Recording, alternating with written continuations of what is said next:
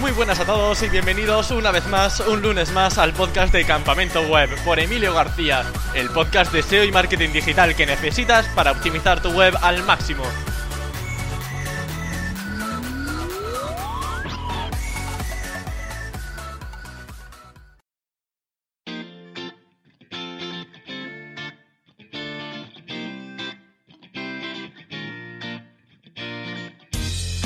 ¿Para qué quieres posicionar una web si luego tus contenidos no van a lograr ventas? Ya sea un e-commerce o un blog, el texto es esencial para lograr tu objetivo.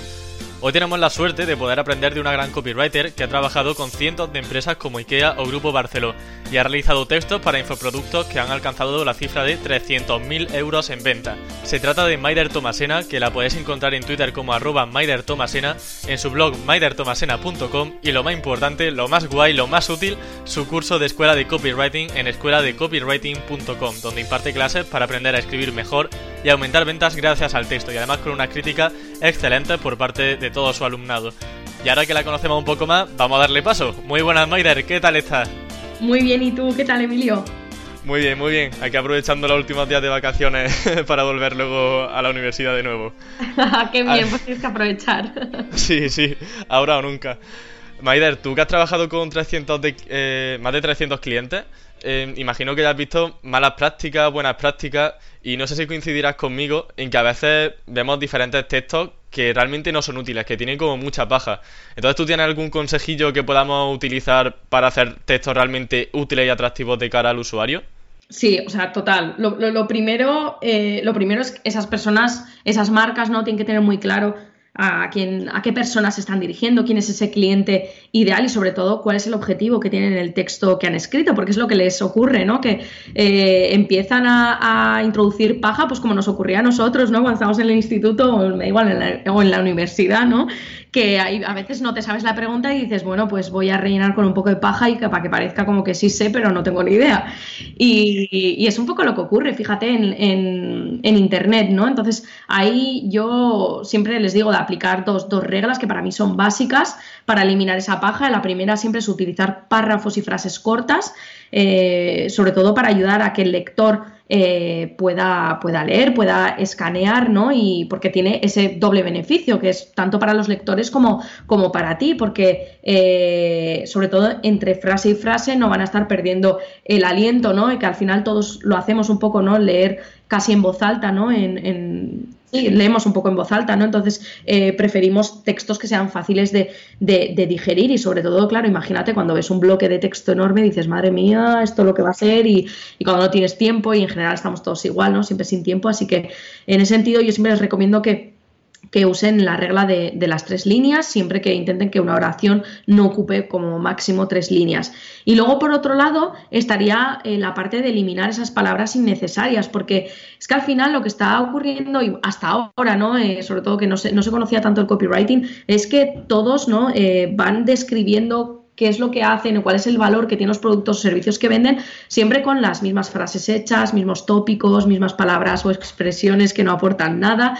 Y, hay que tener mucho cuidado ¿no? de no abusar de, estos recursos porque al final todos vamos sonando de la misma manera. ¿no? Entonces ahí lo que hay que hacer es eh, quitar esas palabras, sobre todo para, retener al lector en los textos, para reducir el nivel de ruido que hay en la página y, aumentar el valor de ese contenido, ¿no? Entonces, eh, eso les va a ayudar a, sacar esa voz que tienen, a, conseguir conectar de una manera genuina con sus, eh, con sus potenciales clientes, con su audiencia, ¿no? Entonces, esas dos reglas para mí son básicas, son fundamentales. Has comentado, eh, por ejemplo, el tema de no ser redundante o usar muchos adjetivos o adverbios. ¿Tú le ves como algo negativo?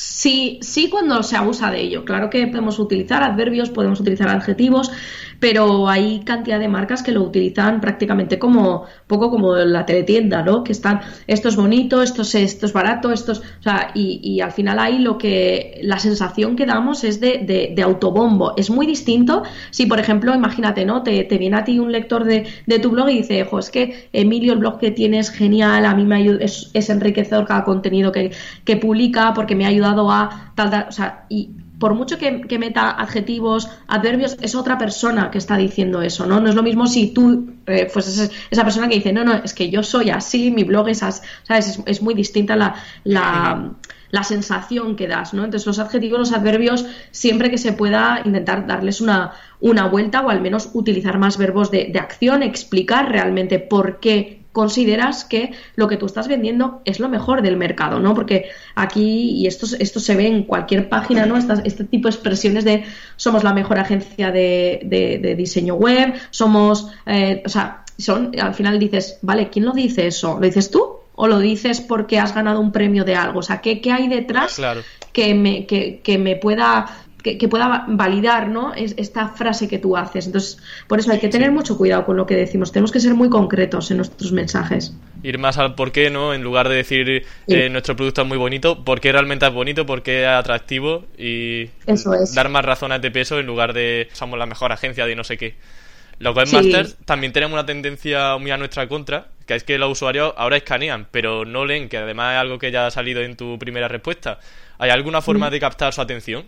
Sí, hombre, hay que trabajar mucho los titulares, eh, las introducciones, pero mira, sobre esta parte, o sea, yo no estoy al 100% de acuerdo, o sea, veo que realmente cuando una persona, y yo misma, eh, me veo también, me posiciono ahora mismo, te lo estoy diciendo como, como lectora, como clienta, ¿no? De ciertas marcas, cuando hay algo que me interesa mucho, me lo leo de principio a fin, porque quiero tomar una buena decisión, quiero ver realmente qué incluye, o sea, que al final sí que si estoy interesada lo voy a leer.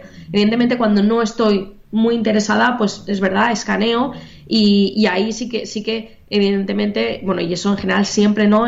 los titulares son fundamentales, esa introducción, llevarles al final eh, de una frase a otra, a otra y a otra, hasta que, hasta que les llevamos a, les guiamos a que realicen esa acción.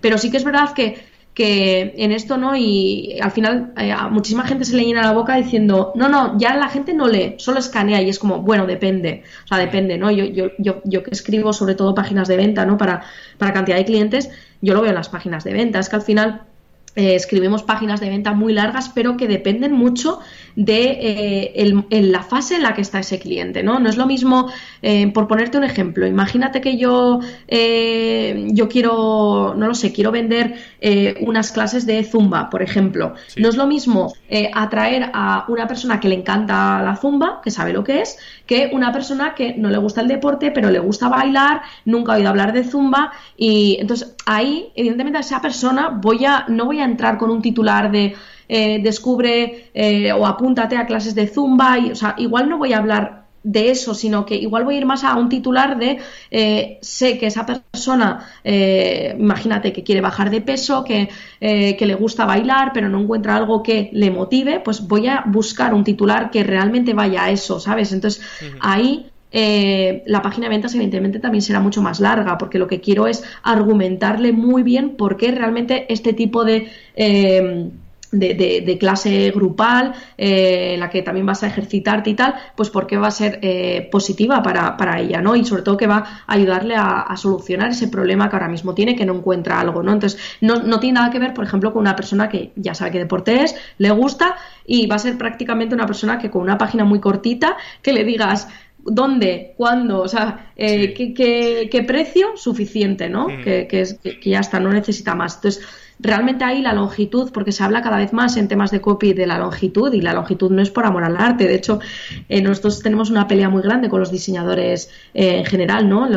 todas las personas que trabajamos en temas de copy, porque eh, muchas veces nos dicen, ¿no? Como, jo, es que el cliente eh, me ha contratado esta home y claro, ahora me ha venido con un texto tan largo y, jo, ¿por qué me hacéis esto, no? Y es como, no lo hacemos por molestar, lo hacemos porque en concreto este cliente quizás está vendiendo algo tan novedoso que necesitamos explicarlo.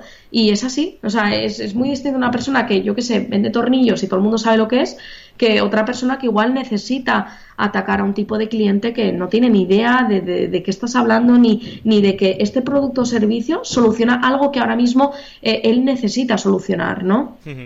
Has comentado también de la importancia de los títulos en, en, la primera parte de tu respuesta y me gustaría saber si conoces algunos consejos interesantes que nos puedan beneficiar y como aportar valor al usuario para que realmente se retenga y como has comentado la lectura le sea interesante. Mira, el tema de los titulares, la verdad es que es un es para mí son los puntos clave, por lo que decíamos, ¿no? De esa gente que escanea, pues muchas veces simplemente con los titulares le vamos a retener para que quiera empezar a leer entero el texto, ¿no? Yo siempre digo que antes de ser un buen redactor de textos, antes de ser un buen copy, tienes que ser un muy buen redactor de titulares. O sea, esto es fundamental. O sea, eh, yo de hecho, de media, eh, y suelo dedicar todavía entre 30 y 45 minutos en redactar buenos títulos. Muchas veces hago baterías de 15, 16, 20 titulares hasta quedar con ese titular que veo que realmente va a llamar la atención de, una persona, ¿no? Entonces, eh, los, los, titulares, en, esta parte, o sea, tenemos que, tenemos que sobre todo prestar atención a que sea un titular específico, que sea directo eh, y que luego aquí ya vamos a ver, ¿no? Porque aquí hay dos corrientes, o bien vamos a ir a por un titular que genera curiosidad, un titular donde damos una noticia, que evidentemente las noticias, esto en el cerebro de cualquier ser humano es como noticias, quiero saber de qué me estás hablando. O luego también tenemos titulares que hablan de, eh, de beneficios, ¿no? Entonces, en esa, en esa parte realmente aquí lo que tenemos que ver es, eh, bien, estamos trabajando igual una página de ventas o quizás estamos trabajando un artículo de blog. Por ejemplo, en el artículo de blog vamos a trabajar ese tipo de titulares que son eh, titulares que generan simplemente curiosidad, ¿no? Porque lo que queremos es que esa persona quiera, ¿no? Realmente ahí, quiera saber más, ¿no? Que le dejamos ahí como ese, ese espacio, ese hueco de, de, información, donde falta información, ¿no? Y lo que queremos hacer es que entre y que quiera saber más. Pero para mí, fundamental es que en los titulares la persona tiene que ir al grano, tiene que ser concreto, no tiene que engañar al lector, está muy de moda ahora, sobre todo con los asuntos de correo. Eh, meto los asuntos de correo porque lo veo también como un titular. Eh, en los asuntos de correo, por ejemplo, lo veo con, muchas marcas, ¿no? Que empiezan a, te, dejan un asunto de correo que dices, ostras, necesito saber más, ¿no? Y entras a la campaña y realmente luego no te responden a eso que de lo que te habían hablado, ¿no? En el, en el titular. Imagínate que te dicen de repente, eh, eh, esta, o no lo sé, voy a mostrarte cómo gané más de mil euros en, en, un día, ¿no? Y de repente no te contestan a esa pregunta en el, en el mail y dices, sientes como que te están engañando, que simplemente lo que querían conseguir era que abrieras el mensaje y eso a, la larga pues eh, eh, consigue el efecto contrario, ¿no? Luego, que el titular genere curiosidad, que, le haga reaccionar a, esa persona, que despierte sobre todo sus ganas de querer leer más, pues ahí sí que podemos también trabajar, emplear adjetivos que, que le hagan aflorar, ¿no? Al final esos sentimientos y luego utilizar también toda la parte de números, por ejemplo, ¿no? Cuando decimos eh, las, las, cinco increíbles webs de, eh, de coches que, eh, que te harán, no lo sé, o que conseguirán que tú, no sé, pues ahí vamos ahí como ahí trabajando como, ¿no? Con, con, números, haciendo esa combinación y sobre todo porque sabemos que al final todos los usuarios siempre están buscando ¿no? consejos de cómo pueden conseguir hacer algo más rápido y de, una forma más sencilla de, lo que han hecho hasta ahora, ¿no? Entonces, eh, sobre todo los titulares, aunque mucha gente está como muy harta, ¿no? Bueno, a mí muchos lectores me dicen, jo, pero ¿tú crees que funcionan? Es que todo el mundo hace eso, ¿no? Pues sí, o sea, al final hay algo que hace que, que sí, que, que, los números, ¿no? Nos, nos eh, nos llevan a, imaginarnos también el contenido, cómo de largo va a ser, que te vas a llevar algo muy muy accionable, ¿no? No es lo mismo decir eh, 100 razones para crear un blog que 5 razones para crear un blog y dejar tu trabajo por cuenta ajena, imagínate, ¿no? Entonces ahí cada vez cuanto más específicos seamos en ese titular, más vamos a llamar la atención de, una persona. Yo aquí sobre todo recomiendo que la gente empiece a practicar, que es fundamental. En temas de copy, al final todo es eh, practicar, practicar y practicar y medir, claro, y ver qué funciona, qué no funciona. Habrá que mencionar el tema de la analítica. Creo que es una parte fundamental justamente para mejorar. Entonces me gustaría saber cómo podemos medir la efectividad de un texto, o en este caso a lo mejor de un titular. Bien, pues con un titular también lo que, lo que podemos hacer, o bien empezar a medir eh, a través de analítica, ¿no? A través de, si por ejemplo hacemos algún cambio en un titular, ver también de un mes a otro cómo va cambiando, también dependiendo del tráfico que, que, llega a esa, a esa, página, tenemos herramientas muy buenas como Hotjar. Eh, ellos ahí también nos pueden dar una información brutal eh, para ver si realmente un titular está funcionando o no. Nosotros ahora mismo también pruebas, muchas hacemos, sobre todo con los asuntos de correo. O sea, los asuntos de correo, el, por ejemplo, imagínate, ¿no? Eh, lanzamos una campaña de email marketing, vemos que hay un segmento, ¿no? De, de, esas personas que no han abierto el correo, pues quizás tres días más tarde les enviamos el mismo correo con un asunto distinto, ¿no? Y ahí vemos que muchos, por ejemplo, empiezan a abrirlo, ¿no? Y dices, ostras, pues fíjate, ¿no? Simplemente con un titular lo que hemos conseguido. Entonces, ahí sí que haría todo tipo de, de pruebas, ¿no? No quedarte con lo primero que, que viene. Tampoco cambiar una página de arriba abajo cuando tienes tienes ¿no? esa sensación de, jo, igual es el titular y de repente te pones ya con el titular, el texto, la llamada a la acción, empiezas a cambiar todo porque ahí es difícil medir qué funciona y qué no funciona.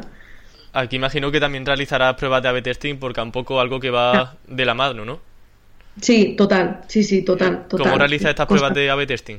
Pues también con, con, estas herramientas al final, eh, con estas herramientas puedes empezar a trabajar todos esos esos eh, esos test, también con, eh, por ejemplo, no con, con Thrive Architect, que también podemos ahí ver con el tema de los formularios, ¿no? que es otra parte donde aquí también tenemos titulares y podemos hacer también pruebas de diferentes test de aquí en este titular eh, lo, ponemos de una manera, en, en, el, en, la prueba B la vamos a poner de otra y ver eh, cómo está reaccionando ¿no? cada usuario. Lo mismo con las imágenes, o sea, nosotros nos ha pasado con alguna, alguna página de captura donde, por ejemplo, no poníamos ninguna imagen eh, o poníamos una imagen en la que yo, por ejemplo, no estaba mirando a cámara y en otra eh, en otra página que era similar, era para lo mismo y con el mismo texto simplemente pusimos una foto en la que yo estaba mirando a cámara y, eso aumentó, aumentó la tasa de, conversión de esa página, ¿no? Entonces ahí, ahí se puede ver diferentes. Sí que es verdad que todavía estamos en una, yo sí que veo que todavía estamos en un punto en, general en España que no estamos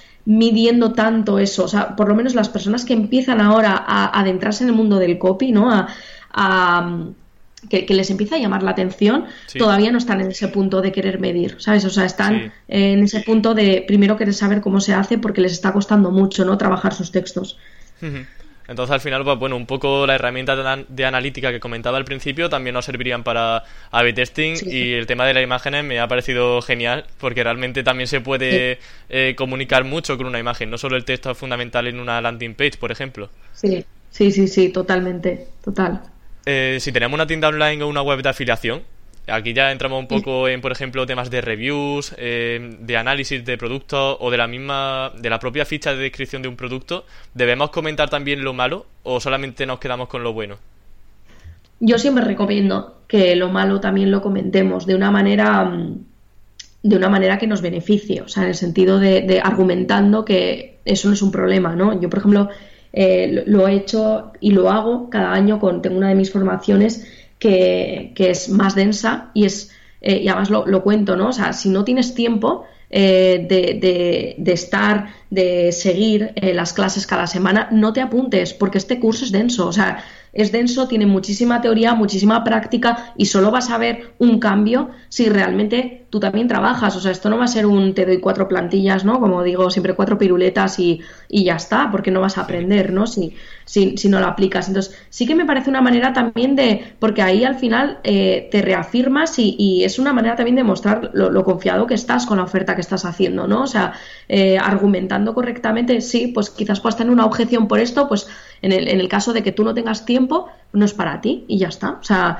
eh, antes no, y de esa manera también te adelantas a ese tipo de objeciones. Yo no quiero clientes que luego me digan, ojo, es que al final es súper largo, súper denso y yo no quería entrar, ¿no? Pues mira, ya te lo expliqué al principio. O sea, y de hecho es algo que que además cuando estamos en la fase esa de venta, eh, incluso les, contesto en los mails de no te apuntes, no te apuntes, no es tu momento, o sea, ya está, no pasa nada y pues entras en otra convocatoria.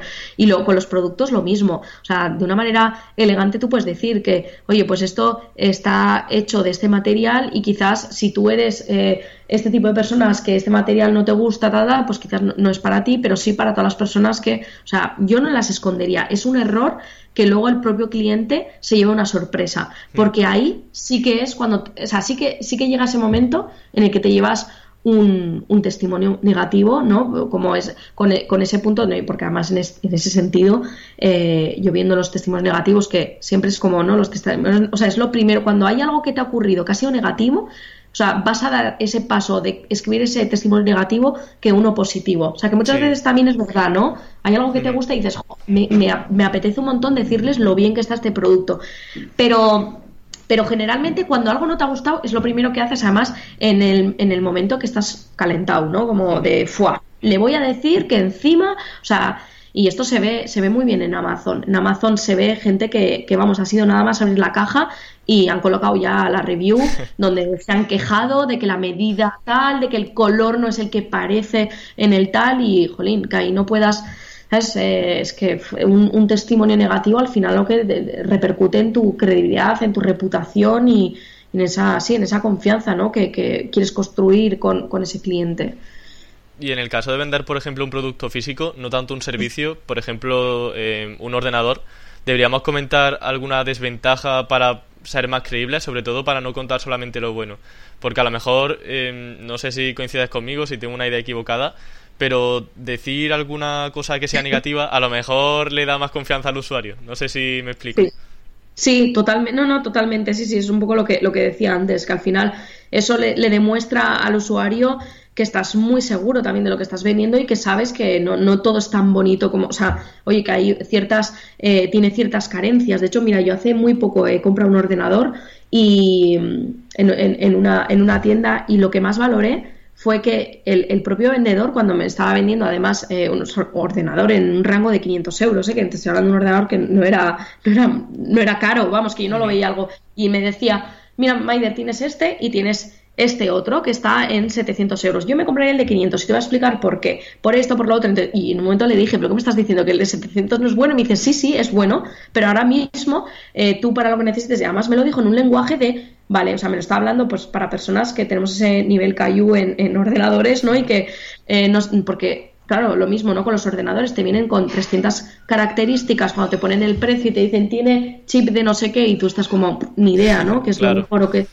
pues claro, que de repente una persona te lo diga tan eh, como diciéndote, mira, tú necesitas este ordenador para tareas más en internet, tal, no, trabajas con nada gráfico, por eso te estoy ofreciendo este ordenador, no el otro, porque el otro igual es ya demasiado, ¿no? Entonces yo, o sea, es que te digo de verdad, para mí además salí de la tienda, le miré a mi marido y le dije, oye, qué majo este chico, es la primera vez que me han explicado en plan como si fuera tonta, por qué tengo que comprar ese ordenador y no otro, cuando me podía haber vendido el, el más caro, ¿sabes? Entonces, eh, son cosas que se agradecen, ¿no? Que, te lo cuenten así, porque tienes esa sensación de, de jo, no, me están timando, ¿no? No me están tratando de vender un ordenador que no necesito, me está, es, o sea, te sientes además incluso especial, porque, o sea, es como, está valorando todo lo que tú necesitas y quiere ayudarte, ¿no? Tienes esa sensación de me quiere ayudar, no me, quieres, no me quiere meter un ordenador que ahora mismo no quiero. Sí, qué guay.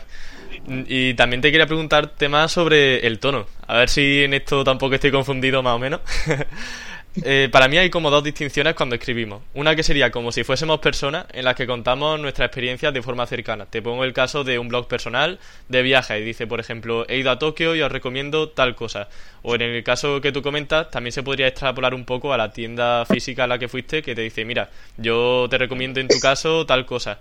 Y la segunda, como si fuésemos un poco más agencia, con un tono menos personal, más corporativo, hablando de nosotros, como por ejemplo os, recomendamos ir a Tokio porque no sé qué. Entonces, mi pregunta es, ¿un estilo es mejor que otro o ambos son válidos para ser persuasivos? ambos, ambos son válidos. Para mí, o sea, independientemente, esto es como el tú y el usted. Para mí los dos son válidos y son igual de persuasivos y luego en la forma tú trabajas de una manera persuasiva. O sea, yo puedo decir, vale, tengo una marca personal, soy Mayer Tomasena, puedo hablarte eh, hablarte en primera persona del singular, pero en muchos casos voy a hablar en primera persona del plural porque ya somos un equipo y hay más gente. O sea, y eso no va a cambiar en que sigamos siendo persuasivos o no. O sea, y es te digo verdad porque es lo mismo que el tema del tú y el usted, que hay mucha gente que está confundida y dice, no, es que en Internet, eh, Internet ha eliminado las barreras y ahora el usuario quiere un lenguaje directo y eso significa que hay que hablar de tú. Pues no, hay, hay empresas que hablan de usted, pero porque también en su día a día hablan de usted, porque están en, una, en un sector eh, distinto al nuestro y en ese sector no se habla de, de, tú, ¿no? Y entonces ellos mismos se plantean, ay, pues igual vamos a empezar a, cambiar nuestro tono de comunicación y es como, pero ¿estáis a gusto con ese tono, no? Y a mí concretamente me pasó con una con una, con una empresa, en, en el, una, una, empresa en el sector de la salud, y cambiaron toda la web, eh, toda la web a hablar de tú, ¿Y qué, es lo que ocurría? Que de repente empezaban a entrar pacientes, imagínate pacientes con los que, pues, que habían, eh, eh, habían reservado esa primera cita por el canal online, ¿no? En el canal online todo de tú y de repente entran a, la clínica y se les habla de usted todo el rato, ¿no? Y todo como muy distante, entonces ahí ya además es que se dieron cuenta nada más eh, nada más empezar con esto, porque ya les, les, sí, ellos cuando veían la web era como, ojo, nos chirría la web y tal, pero de repente fue un paciente que les llamó la atención, les dijo, es que no entiendo nada, o sea, de repente en internet habláis de una manera y aquí os veo súper distantes, es que es como, yo siempre les digo a los clientes, ¿cómo hablas por teléfono con esa persona, no? O sea, ¿Qué, qué, qué, qué, tipo de comunicación quieres? Y con el nosotros o el yo es tanto de lo mismo. O sea, al final podemos ser nosotros, o sea, como equipo, persuasivos hablamos a un cliente, lo que sí vamos a utilizar mucho es el tú, vamos a hablar en segunda persona del singular y no del plural, no vamos a estar diciendo vosotros necesitáis, no, va a estar siempre con el tú y ese es el tú que va a marcar ese, ese, punto persuasivo y evidentemente también el, tipo de palabras que, utilices, ¿no? Pero, pero vamos, que es eh, una cosa no quita la otra. Vale, genial. También la palabra no, según comenta en tu blog, es genial para generar impacto en el usuario y entonces me gustaría saber por qué te gusta tanto esa palabra de no. Pues mira, la verdad es que me hace gracia que me digas eso, porque la verdad que la palabra no no es una palabra que me guste, nada, de hecho, intento, intento no utilizarla, pero, eh, y además, sobre todo, intento no utilizarla por, por, por tener un lenguaje, eh, sobre todo, positivo, porque eh, el lenguaje positivo desencadena esas endorfinas, ¿no? esa hormona de la, de la felicidad. Es verdad que el lenguaje negativo actúa, eh, actúa sobre el cerebro al final disparando la, la, amígdala, ¿no? nuestro centro, digo, este centro de operaciones de control emocional y sobre todo generando emociones negativas. ¿no? Eh, además lo, lo comentaba en un artículo sobre el tema de no te lo puedes perder porque es que está a la orden del día. Y, no veo que sea algo que realmente te incite a, no querer perdértelo, no sé, no sé si me explico, o sea que al final... Eh, eh, o el que estamos siempre diciendo eh, no hay nada igual, no te olvides de, eh, de, comprar este producto. O sea, aunque el mensaje sí, es verdad, puede, puede parecer que es positivo, el simple hecho de utilizar la palabra no destruye esa positividad. O sea, es, es, como cuando si yo te digo, Emilio, no pienses en una cebra y directamente tú enseguida vas a empezar a pensar en una cebra. O sea, es lo primero que va a venir en, en tu cabeza, ¿no? Entonces, yo el no sí que es verdad que eh, es, una palabra que, utilizamos eh, y que, puede estar bien. O sea, yo lo que sí digo aquí es que no hay que, eh, no hay que abusar, ¿no? sobre todo porque en temas de copy yo veo mucha gente abusando de eh, presionar a una persona ¿no? a través de las palabras, eh, intentando transmitirle ese miedo, eh, esa culpa, esa, esa ira de tienes que hacer esto porque estás, sigues en la mierda, sigues con este problema, y, no es así, o sea, realmente no trabajamos de esa manera, o al menos yo no, yo no concibo el copywriting de esa manera, o sea, el miedo, por ejemplo, lo utilizamos muchas veces eh, cuando tratamos de, vender productos o servicios relacionados sobre todo con la seguridad. Siempre he usado un ejemplo que es el de nunca piensas que te va a tocar a ti hasta que te toca y decimos luego ya no, asegura tu salud. Por este mensaje está en muchísimas páginas de, temas relacionados con los seguros, ¿no? O lo mismo con la parte de la, de la culpa, ¿no? Eh, que se utiliza sobre todo en, en ONGs y y bueno, al final es, sí, es una emoción muy poderosa, puede llegar a provocar eh, esa acción, pero si abusamos de ella no va a provocar esa, esa acción, ¿no? Entonces, yo por eso siempre, eh, siempre digo, ¿no? Que para mí el lenguaje positivo es realmente lo que va a ayudar, sí, a, provocar una emoción en el lector, pero sobre todo que sea una emoción positiva, de te vamos a ayudar a conseguir eso que quieres, ¿no? A solucionar ese problema que tienes o a satisfacer esa necesidad que, que ahora mismo para ti es importante satisfacerla. Vale, entonces me pongo un cero en el desarrollo de la pregunta porque no he acertado en nada. Qué desastre de documentación, por Dios. No, no, no, pero bueno, es, un, es una palabra, fíjate, o sea, en, en, es como, mira, eh, si, si, te sirve, porque yo esto lo, mira, yo antes, antes de ser copy, realmente trabajando como asistente de dirección, he trabajado mucho todo lo que son contestar mails, sobre todo a clientes que estaban descontentos, eh, colaboradores con los que teníamos problemas de pagos, de, bueno, cosas así, ¿no? Que son esos mails que a nadie, nadie quiere contestar, ¿no? Y, y en concreto, eh, tenía un jefe que siempre me decía, hay algo que me gusta de ti y es que nunca me dices no. O sea, nunca me dices no en el sentido de, te, te pido hacer una tarea y en lugar de decirme no, siempre me decías, vale, lo voy a mirar. O sea, mm. y el simple hecho de no, él me decía, el simple hecho de que no me digas que no, jo, pues me anima mucho porque siempre veo que vas a buscar una alternativa y luego si ya ves en algún momento que no puede ser, pues me vas a decir que no. Y ahí, por ejemplo, me di cuenta la, la, forma que tenía de escribir los mails, nunca utilizaba palabras como imposible, eso no puede ser, o sea, porque fíjate, tú, tú recibes, imagínate un mail, ¿no? Y le preguntas a otra persona, oye, ¿me puedes ayudar con esta web, tal, tal, tal?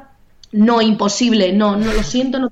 Es muy distinto que decirle, eh, que decirte, ¿no? Ay, Emilio, pues déjame echarle un vistazo, lo voy a mirar, aunque yo creo que va a, va, a estar complicado, pero bueno, lo, vamos a probar. O sea, ya cuando utilizas ese tipo de palabras, pues jo, es que el lenguaje ya es, es positivo, ¿no? O sea, ¿cuántas veces hemos visto mails de esos de, eh, muy, muy cortantes porque son negativos, con un lenguaje eh, negativo. Yo de hecho recibo, ¿no? Incluso de lectores de eres una pesada, dame de baja, o sea, y dices, bueno, de una manera distinta, ¿no? Pues decir, hola Maider, mira, estoy en otro momento y la verdad que ahora me agobia, ¿no? Eh, ver tantos correos tuyos, pero, jolín, cuando veo eres una pesada, dame de baja tal, dices, jolín, no sé, o sea, claro, hay, otras formas, ¿no? De, decirlo.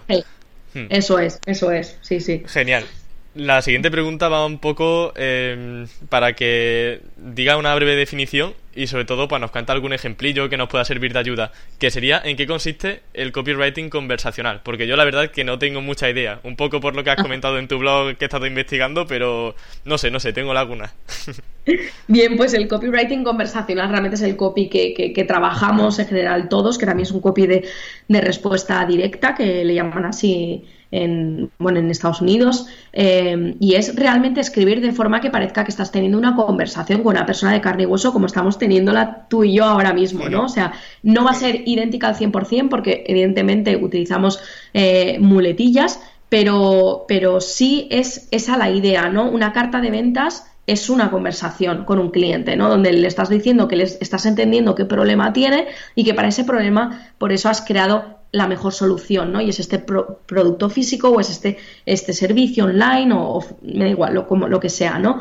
Pero es, ese tipo de, de, redacción eh, persuasiva, ¿no? Y sobre todo lo que aquí vamos a cuidar es la forma, o sea, el lenguaje es sencillo, es directo, eh, para nada utilizamos esas palabras rimbombantes, sofisticadas, de mm, tus objetivos son mis objetivos y bueno, todo este tipo de, barbaridades que, vemos ahora en muchas, eh, en muchas páginas.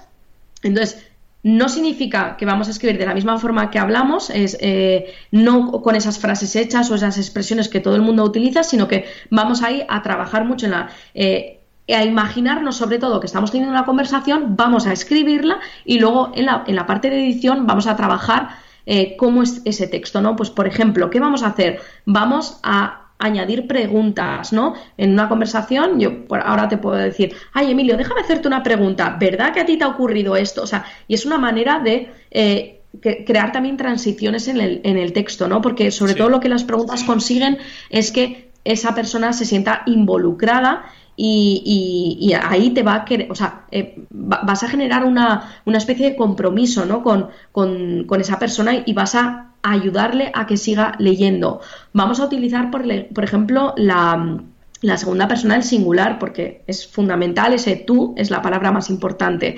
Vamos a trabajar también el ritmo, porque ¿cómo lo vamos a trabajar? Vamos a eh, combinar frases cortas con frases largas para que no sea todo tan monótono así. Te estoy contando algo súper interesante y el tono, pues ya ves, ¿no? El tono no, nos llama la atención. Pues lo mismo, ¿no? Los textos tienen una melodía y tenemos que trabajar esa, esa melodía para enganchar al, lector. Vamos a separar, antes lo que decía, ¿no? Eh, claramente párrafos de tres, cuatro líneas máximo. Vamos a emplear también listas para, eh, para también aumentar la persuasión de ese texto, para que también la información sea eh, más visual, más fácil de digerir cuando lo estamos simplemente viendo, ¿no? ¿Qué vamos a hacer más? Vamos a también a, observar bien, ¿no? Que, por ejemplo, qué adverbios utilizamos en, nuestros, en, nuestros textos. Va a haber adverbios que mm, si los eliminamos no pasa absolutamente nada y el significado sigue siendo el mismo y están ahí de, relleno. Y luego también vamos a utilizar muchas transiciones que, es lo que hacemos en una conversación, ¿no? Que de repente yo te voy a decir, joder, Emilio, ¿recuerdas cuando estuvimos ahí en Condos y nos conocimos? Y vamos a ir como uniendo párrafos con, con otro y vamos de repente a decir, pues la mala noticia es que tal, pero la buena es que tengo ya ese producto que tú necesitas, ¿no? Vamos a utilizar, por ejemplo, también para, para este tipo de conversaciones metáforas, ¿no? Estamos haciéndolo ahora constantemente en esta conversación que, que al final es comparar, ¿no? Dos, dos términos que, que, se asemejan y, y lo que nos está ocurriendo eh, y seguro que tú también lo has vivido, ¿no? muchas veces que hay personas que no te entienden, que no, no entienden muy bien lo que haces o, o, no entienden cómo funciona algo que tú haces y entonces lo que hacemos muchas veces es compararlo con algo eh, que ellos lo entienden para ayudarles a, a, a, a, que generen esa, esa imagen mental, ¿no? De, de qué es lo que hago, ¿no? Yo, por ejemplo, por eso muchas veces digo ¿no? que el copywriting es como conocer a una persona que te gusta por primera vez, es esa conversación, porque ahí mucha gente lo entiende, dice, ostras, claro, y una conversación no puede ser egocéntrico, o sea, quiero gustar a esa chica o a ese chico y yo no puedo estar hablando todo el rato de mí, y fíjate, es lo que hago con mi página web, entonces ahí ellos ya van entendiendo sí. eh, qué, qué, quiere decir esto del copywriting. Uh -huh. Así que bueno, podría hablarte durante horas de copywriting bueno. Yo es espero, el copy que... Sí, yo espero que los oyentes estén con un blog de notas apuntando todo lo que comentas porque de verdad que en cada pregunta se, se cogen muchos detalles muy interesantes. Ya para ir a la recta final de la entrevista, vamos a centrarnos un poco en YouTube. Ya no tanto tienda online, eh, blog, porque hace aproximadamente un año tú creaste un canal de YouTube dando consejos sobre copywriting y la pregunta obligatoria es ¿cómo te está yendo ese canal de YouTube? Porque yo creo que muy muy bien. la verdad es que la verdad es que estoy, estoy contenta y eso que soy muy mala alumna porque no me, gustaría, la verdad que me gustaría publicar más y es, es algo que nos gustaría ahora en 2018, crear más contenidos para, para, publicar, porque al final lo que me gusta de YouTube es que es muy, es muy ágil, ¿no? O sea, al final eh, no hace falta que ir, o sea, no hace falta que te vayas a un, a un vídeo de, de 15 minutos, porque es verdad que con un consejo bueno en tres minutos le puedes ayudar muchísimo a una persona a solucionar un problema que tiene, ¿no? Yo que sé, con una llamada a la acción, no sé qué escriben las llamadas a la acción, pues pum, tenemos un vídeo de cinco minutos, ¿no? Y ahí directamente es como muy fácil y a la persona le llevas a, a realizar esa acción al, momento, ¿no? Eh, y claro, algo que a mí me ocurre personalmente, ¿no? Es algo que, siempre eh, me pasa, incluso cuando voy de conferencias, pues es que doy como mucha información a la vez en muy poco tiempo entonces ya, pues una persona me, lee, me, me mira y me dice, no, te, no he pillado nada, ¿no? Porque hay demasiadas cosas, demasiados conceptos. Lo que tiene YouTube, lo bueno es eso, ¿no? Que, que puedes además interactuar con la persona y te pueden ver, ¿sabes? Y también pueden ver, eh, pueden ver también la autenticidad de tu marca, ¿no? De, jo, fíjate, o sea, eh, la, la, veo en YouTube y es que sus textos son tal cual, o sea, es como me la imaginaba, ¿no? Y, y eso, es, eso es genial, o al menos para, sí. para mí es ese punto que me ha dado YouTube que que mira que me ha costado porque al final no hace dos años te hubiera dicho yo no voy a ir a YouTube en la vida o sea porque era como uh verme en vídeo tal y, y bueno al final pues vas eh, es, es, el mayor miedo que tenía y, y final, muchos me dicen no y cómo has conseguido eh, cómo has conseguido trabajar esa inseguridad que tenías y siempre les digo practicando o sea lo mismo que tenéis que hacer vosotros uh -huh. con los textos que me decís página en blanco, ojo, no sé qué poner, no sé qué escribir. Practica, o sea, practica sí. y haz frente a esta inseguridad, que es lo que hay que hacer y sí. tenemos que vencer esos miedos todos y, y, así se hace, o sea, poniéndote de frente y diciendo, venga, venga, pues sí, me va a costar y cada vez, y pero cada vez mejor, cada vez mejor hasta, hasta tener como esa, ¿no? Esa tranquilidad delante de la cámara y decir, ya está, no hay ningún problema. Qué guay, Maider. ¿Y se pueden trabajar técnicas de copywriting dentro de YouTube? Totalmente. Jo, además es que el copy la verdad es que lo podemos trabajar en, en todo. O sea, en todo. Yo, o sea, para que, para que te hagas una idea, o sea, lo he trabajado hasta en un discurso de una boda para, para, una, para una de mis mejores amigas.